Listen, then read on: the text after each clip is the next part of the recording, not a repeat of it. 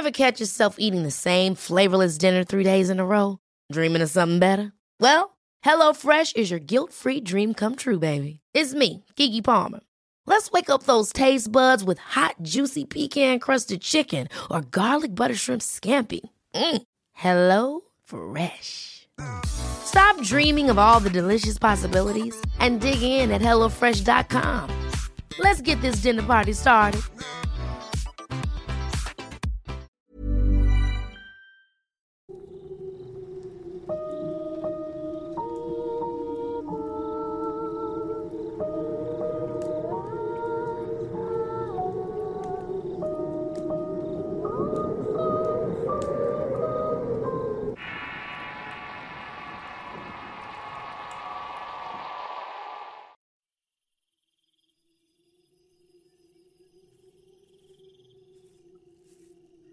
Seguramente alguna vez has visto algo pasar rápidamente por el rabillo del ojo, dejándote con una extraña sensación de escalofrío e incredulidad que te hace pensar y sentir que no estás solo o has sabido de casos en que personas cercanas o tú mismo han experimentado ver una presencia oscura delante de ti, en la negrura de la noche o frente a tu cama, viéndote dormir y tiene la apariencia de un hombre con sombrero y en otros casos una negra figura que aparece sin explicación en alguna foto que hayas tomado, dejándote con un ápice de incredulidad.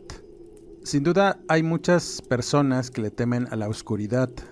Una de las razones más comunes es que al estar sumergidos en un ambiente carente de luz, nuestra mente empieza a trabajar en conjunto con la sugestión, provocándonos miedo a lo que no podemos ver, a lo desconocido, o simplemente a lo que puede habitar en la negrura, y saldrá para hacerte cosas indecibles. Así trabaja la mente en segundos. Una simple pila de ropa puede transformarse en la figura de una persona que nos acecha en la oscuridad. Y muchas veces es relativamente sencillo desacreditar estas inquietantes visiones al encender las luces o tomando valor y mirar más de cerca para respirar aliviados. Pero, ¿qué sucede cuando si lo que ves agazapado entre las sombras no es un truco de luz o de tu mente? Ves por unos instantes figuras humanoides tan negras que no reflejan la luz, pero sí el terror que pueden llegar a provocarte. La mayoría de los estudiosos del tema paranormal las denominan gente sombra, y otros tantos que las han estudiado de cerca han llegado a la certeza que son reales y pueden provocar daños en tu mente y cuerpo. El término gente sombra se ha utilizado para describir a estos supuestos seres, y fue aparentemente acuñado por la autora Heidi Hollis, escritora e investigadora del fenómeno paranormal, y a dichos de ella, ha descrito en varias de sus obras a estas presencias oscuras como el hombre del sombrero o Hatman, que es quizá el término más utilizado para descubrir esta presencia recurrente. La autora ha escrito varios libros sobre fenómenos paranormales en los cuales ha descrito, y de acuerdo a sus encuentros directos con estos seres, como entidades del inframundo que han existido desde el principio de los tiempos y son una influencia oscura en la sociedad, apareciendo en diversas muestras de folclore popular en las que dibujan a estas presencias oscuras con apariencia de humanos, y que se remonta a la antigüedad en donde era común que aparecieran y con ello empezaron a circular leyendas alrededor de su presencia, todas poco alentadoras. En la actualidad, la mayoría de las personas que han visto estas figuras comentan que aparecen a través de nuestra visión periférica y a menudo no pueden describir en detalle las características de estas entidades místicas, aparte de sus formas parecidas a las humanas. Algunos testimonios incluso han afirmado que lo único que surge de aquella negrura son sus brillantes ojos rojos. Por supuesto, existen muchas teorías sobre el origen y la naturaleza de la gente sombra, si son reales o no. Los escépticos señalan que ver a las personas en las sombras podría atribuirse simplemente a la parálisis del sueño, estados emocionales intensos o privación del mismo por prolongados periodos de tiempo. Aunque ciertamente se puede explicar una correlación entre el fenómeno con diversas condiciones fisiológicas o psicológicas, aún no se puede explicar del todo por qué las personas que han visto gente sombra pueden ver el mismo tipo de cosas espeluznantes, con las mismas características e incluso en el mismo periodo de tiempo, pero en distintos lugares. Hay por supuesto muchas explicaciones que se centran en la visión periférica que está básicamente garantizada para engañarnos, ya que está diseñada para detectar movimiento y no detalles, de tal suerte que podemos ver reflejos y sombras pasar, producto de objetos físicos o fuera de nuestra visión normal. Por otro lado están las teorías paranormales, las que en realidad nos gusta leer y que nos muestren qué tan aterrador puede llegar a ser este fenómeno, y son, sin duda, las que parecen resonar más con las personas que realmente han vivido estos encuentros aterradores y que sienten firmemente que la gente sombra es más que solo cuentos sacados de la imaginación o fenómenos visuales. Y es que, si nos centramos en el origen de estas figuras, vamos a encontrar diversas opiniones y de las cuales, ya según la creencia personal de cada quien, es como se toman como verdad o como una fantasía. Como lo he dicho antes, siempre que investigamos los fenómenos, es importante dejar de lado nuestras creencias y ver con objetividad. Entre las distintas voces que describen a la gente sombra, nos encontramos primeramente con la que tiene relación con extraterrestres y que estas mismas son producto de presencias alienígenas que observan el comportamiento de las personas. Aunque otros autores creen que pueden ser fantasmas, demonios u otros tipos de seres que se mueven en diversos planos de la realidad. Los investigadores del fenómeno afirman que son seres conscientes, inteligentes e interdimensionales que pueden cambiar de forma y figuraciones, con la capacidad de moverse de un lado a otro entre dimensiones. Aunque todo lo que gira alrededor de la gente sombra pudiera ser interesante y apasionante para investigar, existen testimonios reales e informes en donde se muestran experiencias con gente sombra y son abrumadores. Además de negativos los encuentros, estos suelen ser acompañados por situaciones de verdadero terror y aunque existen diferentes testimonios que nos dan una idea general de los tipos de gente sombra en los que afirman que algunos de ellos no son amenazantes, la mayor parte del tiempo son oscuros en sus intenciones y aterradores en sus acciones de atormentar la tranquilidad de las personas que llegan a toparse con uno. En este último punto nos encontramos mayormente la descripción que es de naturaleza más demoníaca y que se le conoce como el hombre del sombrero. Según testimonios, se le describe como un ser humanoide con un sombrero de ala ancha y traje o capa que lo cubre por completo. Varios autores describen al hombre del sombrero como una entidad malvada que a menudo se clasifica junto a la gente sombra.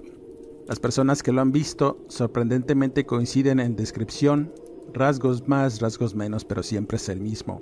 Dicen que tiene un contorno sólido, en contraste con las sombras susurrantes, otra presencia recurrente en gente sombra. Y al verse con mejor detalle, es común que lo describan con capa larga y varios sombreros. Generalmente un sombrero de copa o de ala ancha, aunque otros testimonios dicen que en realidad no es un sombrero lo que portan, sino la extensión de un par de cuernos que salen horizontalmente de su cabeza. Algunas personas además aseguran que donde debería estar el rostro, surgen dos perfectos destellos rojos que dan cuenta de sus ojos infernales, siempre alto, a menudo de 2 a 3 metros de altura, y esto es lo que hace que se agache y se encorve, dando la impresión que está agazapado, observándote con detenimiento. El momento más recurrente donde aparece es en alguna fase del sueño, cuando se entra en él al dormir o despertar. Otras tantas cuando se está en un estado de vigilia y pocas veces cuando se está despierto. Solamente personas sensibles y con un mínimo nivel de clarividencia son capaces de verlo, unas veces difuminado y otras en su inquietante negrura. Otros testimonios afirman que han podido verlo durante una parálisis del sueño y en muchos casos esta figura es capaz de provocar esta condición sin un fin claro. Pero ciertamente el terror que te llega a infundir, no solo por la parálisis, sino por su maliciosa presencia cerca de ti, es lo que verdaderamente le da fama a esta clase de figura. A veces solo te mira dormir arqueándose sobre la cama y mostrando una presencia perniciosa y malvada. Se dice que puedes sentir que es completamente maligno y que quiere hacerte daño. De esta presencia emana una vibra aterradora por una razón deliberada y es lo que los estudiosos de este tema aseguran, y es porque crea miedo en el sujeto del que luego puede alimentarse. Aunque esto pudiera sonar a cliché, lo cierto es que las personas que han reportado ver a esta figura confirman que mientras más estrés y miedo se tenga, se hace más presente. Este puede ser el objetivo principal de la visita del hombre del sombrero, tener tu atención en tanto se alimenta de tus emociones negativas y de lo que puede llegar a provocarte. Hay testimonios que hablan sobre su agresividad y ocasionalmente ataca violentamente a las personas. En cualquier caso, cuando finalmente se va, muestra otro contraste con las demás figuras de gente sombra, y es el usar la puerta y caminar o deslizarse a través de esta, en lugar de simplemente disiparse como habitualmente lo hace la gente sombra, al desvanecerse o introducirse en la oscuridad hasta desaparecer. Aunque hay un amplio debate en cuanto a las apariciones de gente sombra, hay una inclinación a pensar que solo lo hace durante la noche y como lo mencioné antes, a menudo en parálisis de sueño. Varios autores señalan que incluso se hace acompañar de más gente sombra para infligirte aún más temor. Y no es extraño que las personas experimenten durante la parálisis presencias sentándose en su cama, en su pecho o sobre su cabeza. Los más aventurados han afirmado que han estado frente a frente con un agente sombra durante la parálisis. Sin duda no hay una regla para la aparición de la agente sombra, por eso se hace muy difícil tener una clasificación certera de su origen o el motivo de su presencia. Pueden aparecer ante cualquier persona en cualquier momento. Los patrones recurrentes muestran que a menudo surge alrededor de las personas que están en confusión o atravesando un momento difícil en sus vidas. Sus apariciones no son muy diferentes a la apariencia de los poltergeists, que se alimentan de la fuerte energía de la angustia para manifestarse. Quizá la pregunta que nos hagamos continuamente es ¿qué son la gente de la sombra o qué clase de entidad es el hombre del sombrero? La definición más amplia y con más autores que han investigado el tema es que es una entidad oscura un ser interdimensional del bajo astral que habita entre planos de la realidad y puede moverse a través de estos. Si nos centramos en un término más simple, la medium Natalia Cuna lo describiría de la mejor manera y cito, La mayoría de la gente sombra que las personas llegan a enfrentar son de hecho parasitarias, malévolas o perjudiciales, pero hay algunas que se dice que son neutrales y no dañinas. Se podría decir que quizás sean benévolas ya que cumplen un papel y un tipo de función de guardián. Pero todo esto es especulación. Mi consejo sería ver cómo te sientes cuando ves una de estas presencias. ¿Te sientes asustado, negativo u opresivo de alguna manera?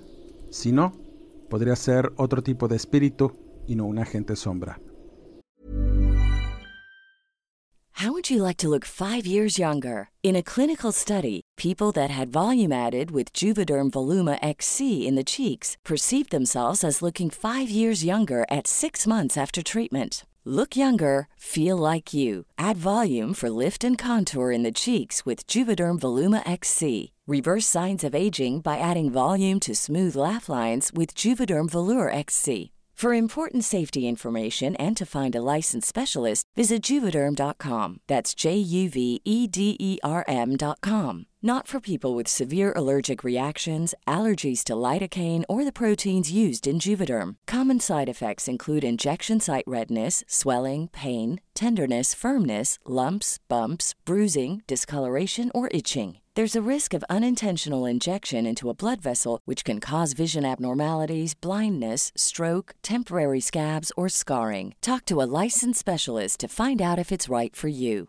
Hiring for your small business? If you're not looking for professionals on LinkedIn, you're looking in the wrong place. That's like looking for your car keys in a fish tank. LinkedIn helps you hire professionals you can't find anywhere else, even those who aren't actively searching for a new job but might be open to the perfect role. In a given month, over 70% of LinkedIn users don't even visit other leading job sites. So start looking in the right place. With LinkedIn, you can hire professionals like a professional. Post your free job on linkedin.com slash achieve today. La primavera está aquí. Así que es el mejor momento para sacar lo viejo de la rutina y vivir nuevas experiencias. Entre ellas nuestros estrenos de terror y hasta una nueva manera de obtener dinero con tus compras gracias a iBota. iBota es una app que puedes descargar totalmente gratis y que te da la mayor cantidad de dinero en efectivo en cientos de artículos y marcas, no solo las botanas que disfrutas mientras nos escuchas. Olvídate de otras apps que son igual que brujos charlatanes y solamente te dan puntos fantasmas. Con iBota simplemente agrega tus ofertas a la aplicación y obtén dinero real que podrás transferir a tu cuenta bancaria, PayPal o tarjeta de regalo. No lo dudes y únete a una comunidad con 50 millones de usuarios que ya disponen de los beneficios de más de 2.700 marcas y tiendas, como Lowe's, Macy's, Sephora y Best Buy. Y para que termines de convencerte, en este momento iBot está ofreciendo a nuestro público 5 dólares solo por probar iBot usando el código ROR cuando te registras. Solo tienes que ir al App Store o Google Play Store y descargar la aplicación iBot gratis para comenzar a ganar dinero en efectivo y usar el código ROR.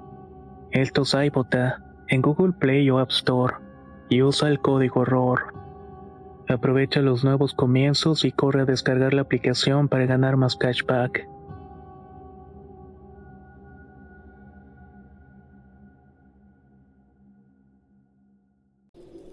Entrando en el relato relacionado, hay un amplio compendio de historias que tienen como protagonista a la gente sombra, en la mayor parte de los casos y en menor medida al hombre del sombrero, siendo los relatos de este último como los más notablemente aterradores. Esta historia que presentaré le ocurre a una suscriptora del canal de nombre Tamara. Ella es del estado de Durango y debido a su trabajo tuvo que trasladarse a la Ciudad de México en donde estuvo rentando un departamento en la colonia Roma.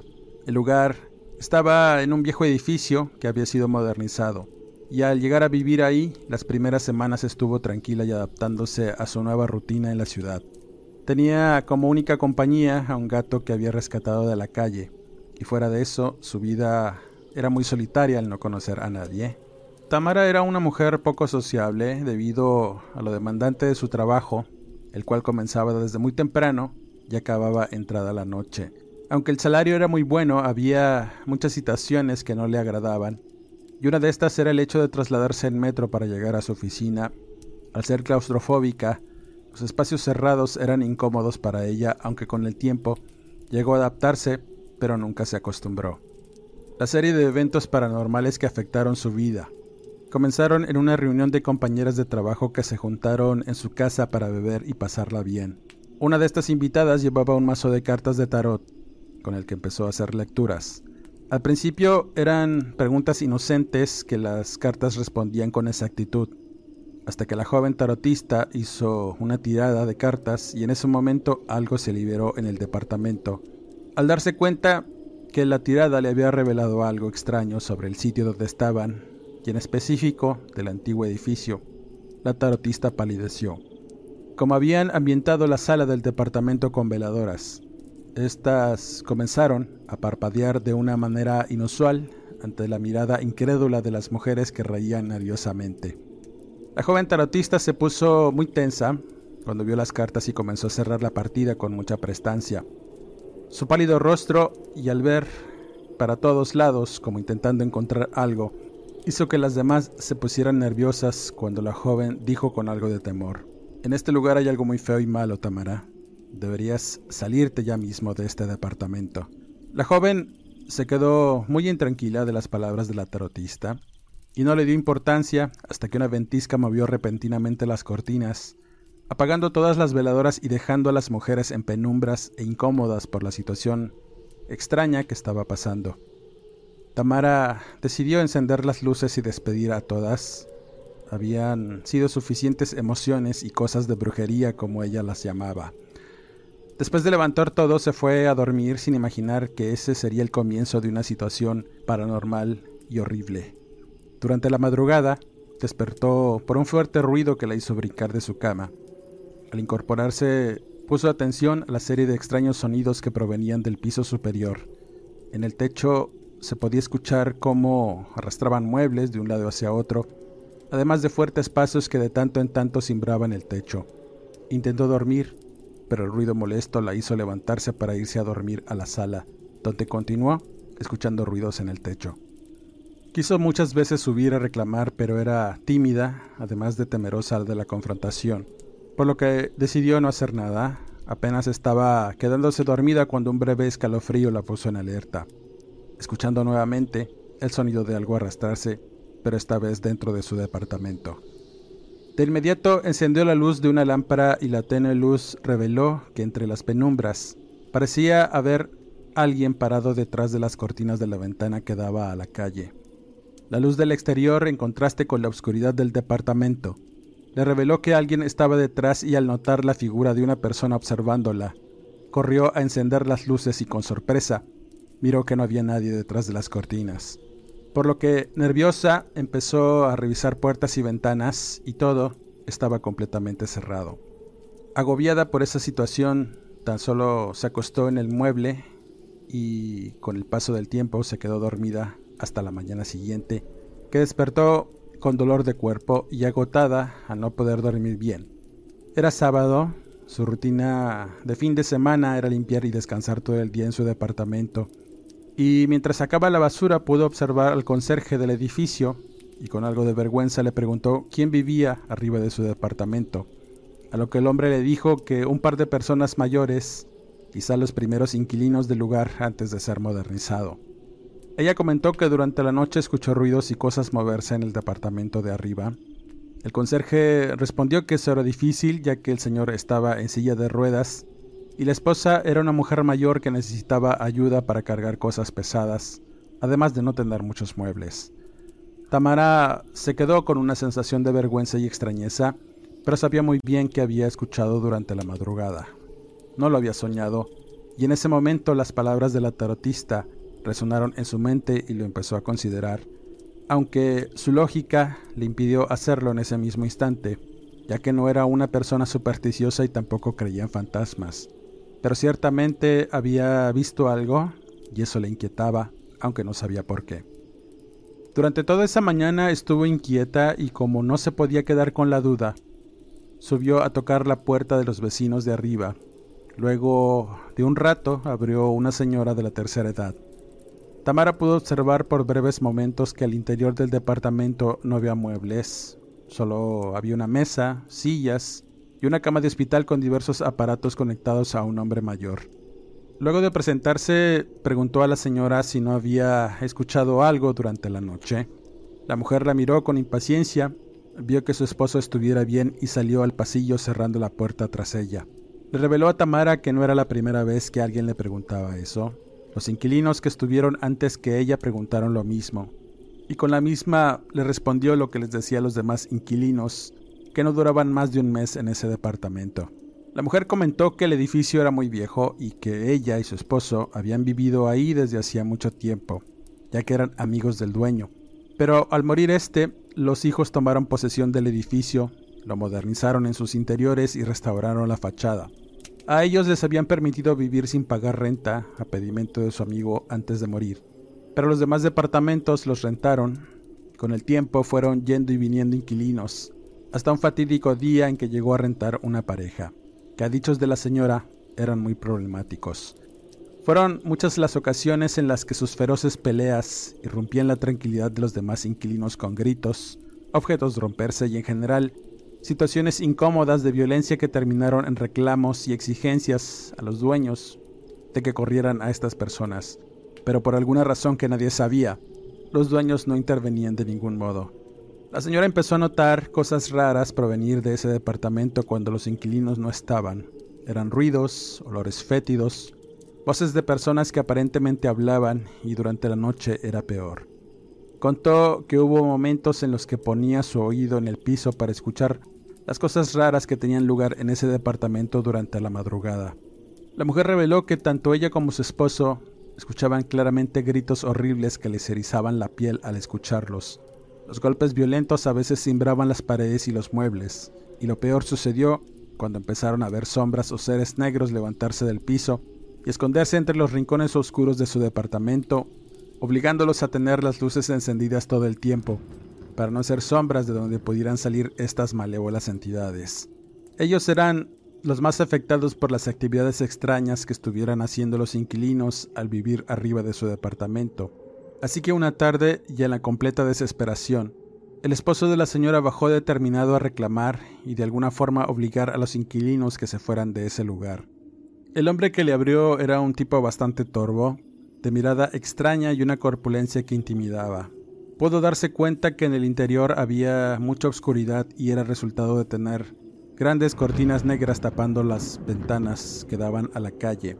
Toda esa negrura era iluminada apenas por decenas de veladoras que rodeaban el departamento y por un segundo pudo notar una negra figura desplazarse de un lado a otro, en tanto le reclamaba al hombre por tantos agravios a la tranquilidad del edificio.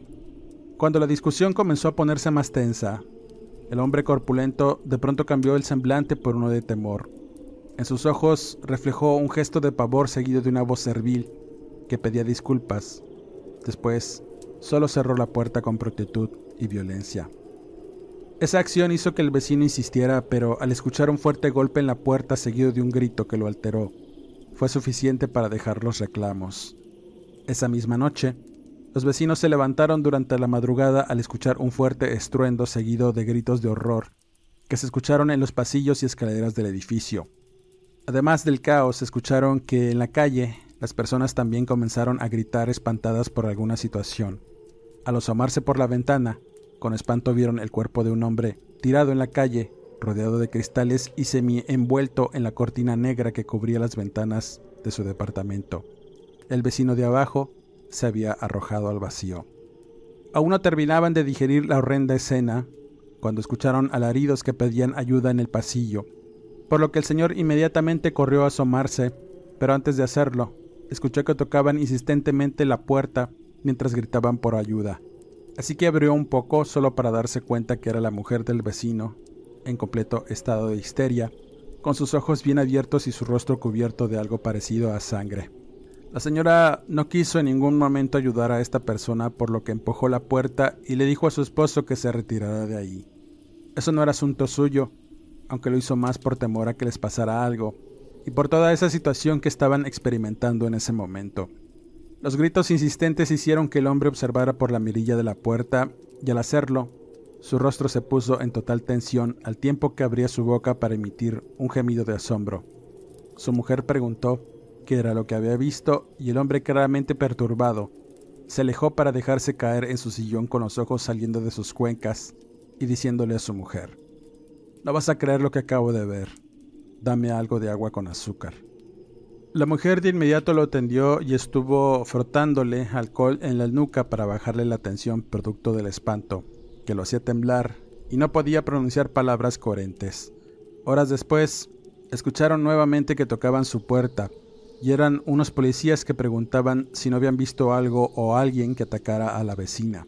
Los señores no quisieron meterse en problemas diciendo que ellos estaban dormidos y no vieron nada. Aunque al salir al pasillo, observaron que la mujer que había pedido ayuda momentos antes estaba tendida en las escaleras sobre un impresionante charco de su propia sangre. Cuando el señor se recuperó de la impresión, le reveló a su esposa que la noche de la muerte de los vecinos Cerca de la escalera vio la sombra de algo o de alguien que estaba sobre la mujer haciéndole daño. La descripción que dio fue que era un espíritu negro con un par de cuernos que salían de su cabeza, asemejando a un sombrero de ala ancha. Pero lo que más lo impresionó fueron sus brillantes ojos rojos que estremecieron su alma al momento de verlos y tomar a la mujer de una de sus piernas con lo que parecía ser uno de sus brazos, y ya no quiso ver más. Después, Solo escuchó los alaridos de dolor de la mujer, a la que no ayudaron. A partir de ahí fueron yendo y viniendo inquilinos que no duraban más de un mes en ese departamento.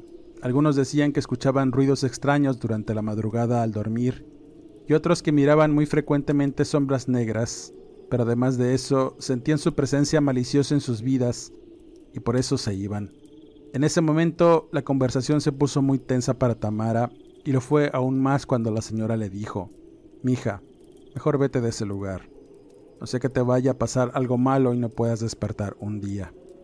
La mujer le dio los buenos días y se metió para cerrar los seguros de la puerta en tanto Tamara se quedaba sorprendida y con un sentimiento de incertidumbre que la hizo regresar a su departamento, meditando en todo lo que había escuchado de la señora.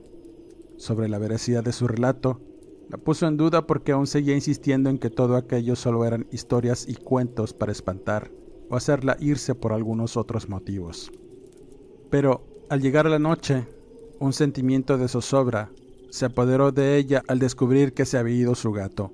Tenía todo el día de no verlo y lo estaba buscando para darle de comer, Todo ese día estuvo muy intranquila, atribuyéndoselo al estar sola en el departamento y a partir de la conversación con la vecina de arriba.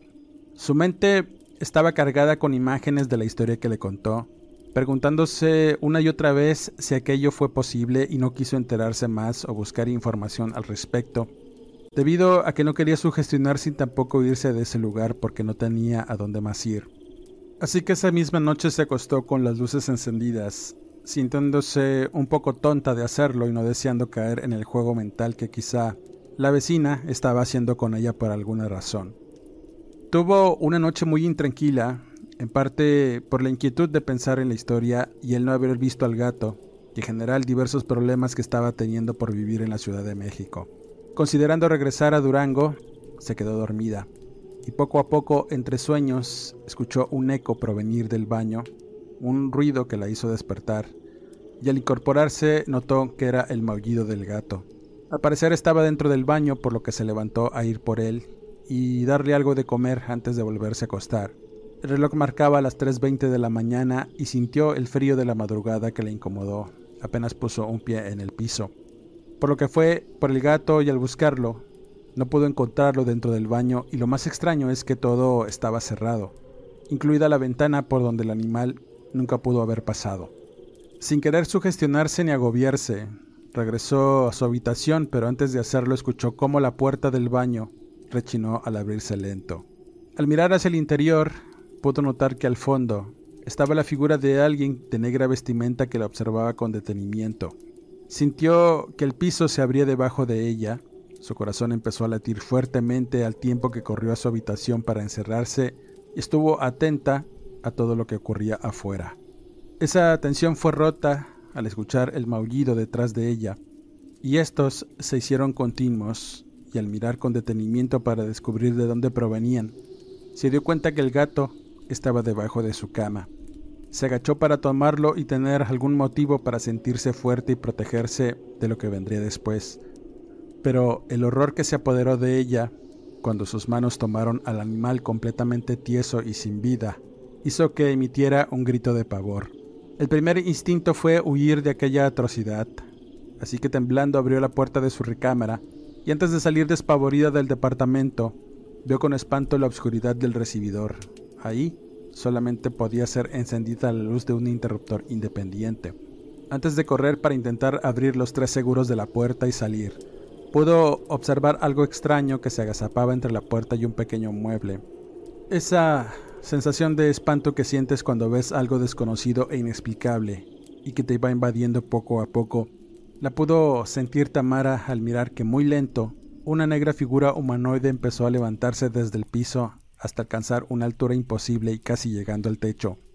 Tamara sintió la muerte cerca cuando se percató que frente a ella estaba una presencia con una especie de sombrero de ala ancha observándola detenidamente con un par de destellos brillantes como ojos.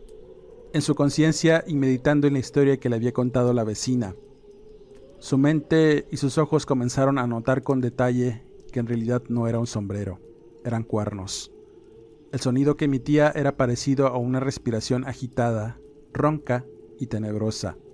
Tamara se quedó petrificada en cuanto vio que aquella cosa empezó a desplazarse hacia el frente, corrió de nuevo a encerrarse a su habitación, encendiendo todas las luces, incluyendo la de su celular, y la apuntó hacia la puerta como si con ello fuera a impedir la entrada de aquella negra entidad, que parecía vanagloriarse con el terror que le estaba provocando.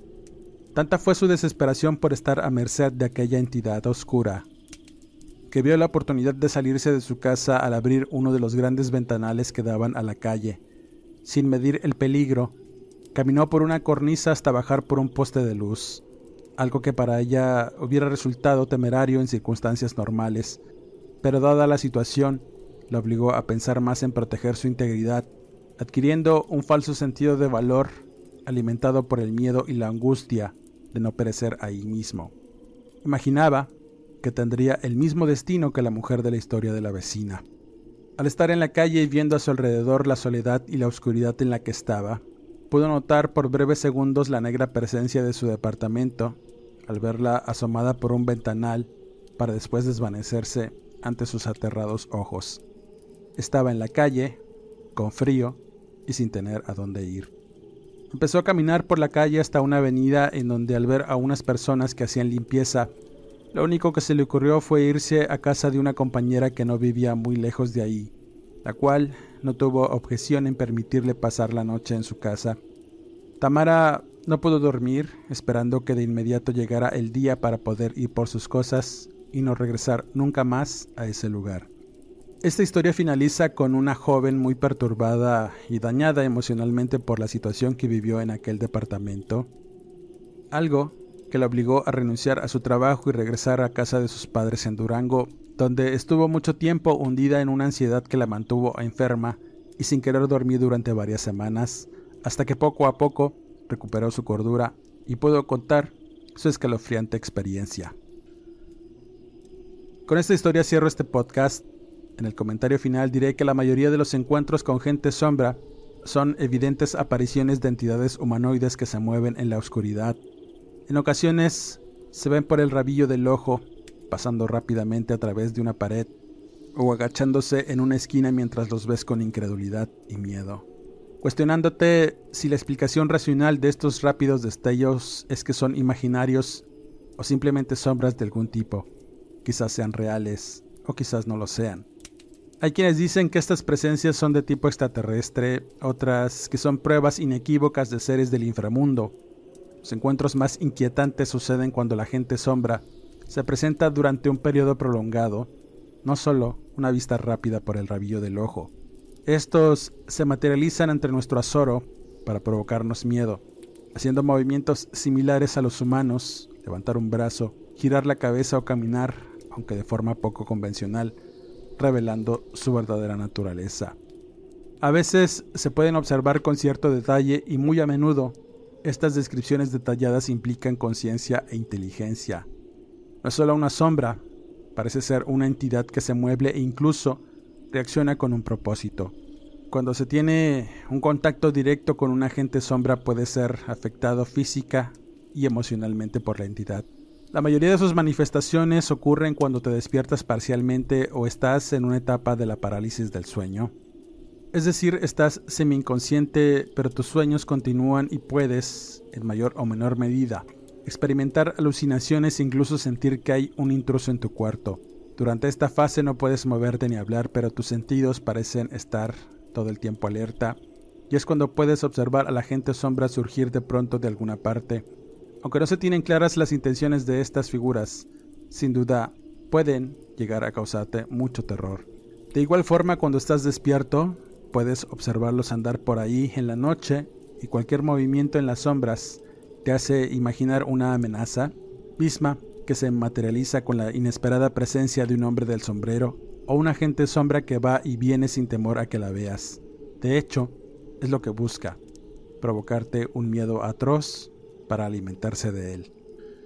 Como siempre, agradezco el que me hayas escuchado. Si te gustó el podcast, regálame tu pulgar arriba. Suscríbete al canal y activa las alertas. Eso nos ayuda a seguirte trayendo el mejor material y las mejores historias. Si te gusta la lectura y quieres estar en contacto con un servidor, búscame en redes sociales como Eduardo Liñán, escritor de horror. Les mando un cordial saludo a todos, no me despido y hasta el siguiente podcast.